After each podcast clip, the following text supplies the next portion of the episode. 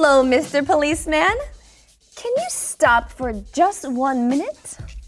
And just what are you doing here? I'm going to paint a picture of you. You can't do that. You're not supposed to be here. Don't move, sir. I'm. You, you, you are now. You are not painting me now. You are making the street look very dirty. Try to keep the street. You need to. Clean up the street! Oh, yes. Clean up the street.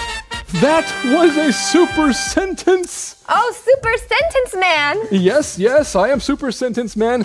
The super sentence for today is clean up something. Well, it looks like this artist needs to clean up the street. Yes, she does. Hmm. Well, before she does, can you give me this super sentence in another way? Uh, clean up the classroom? Ah, clean up the classroom. Good job. What about you, artist?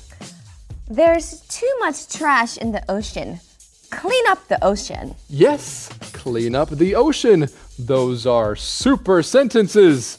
Remember, friends, uh, well, say it with me. A, super, sentence every day will make your English great. So, what does this artist need to do? Clean up the street. She's making a mess. Oh, come on, Mr. Policeman. I'm just trying to make some money. Well, you need to go somewhere else.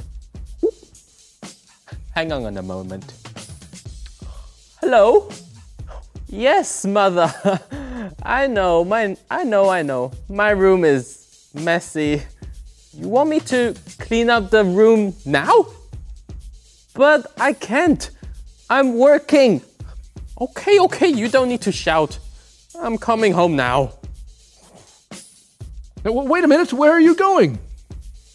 I have to go home to clean up my room. Oh, well, uh, goodbye.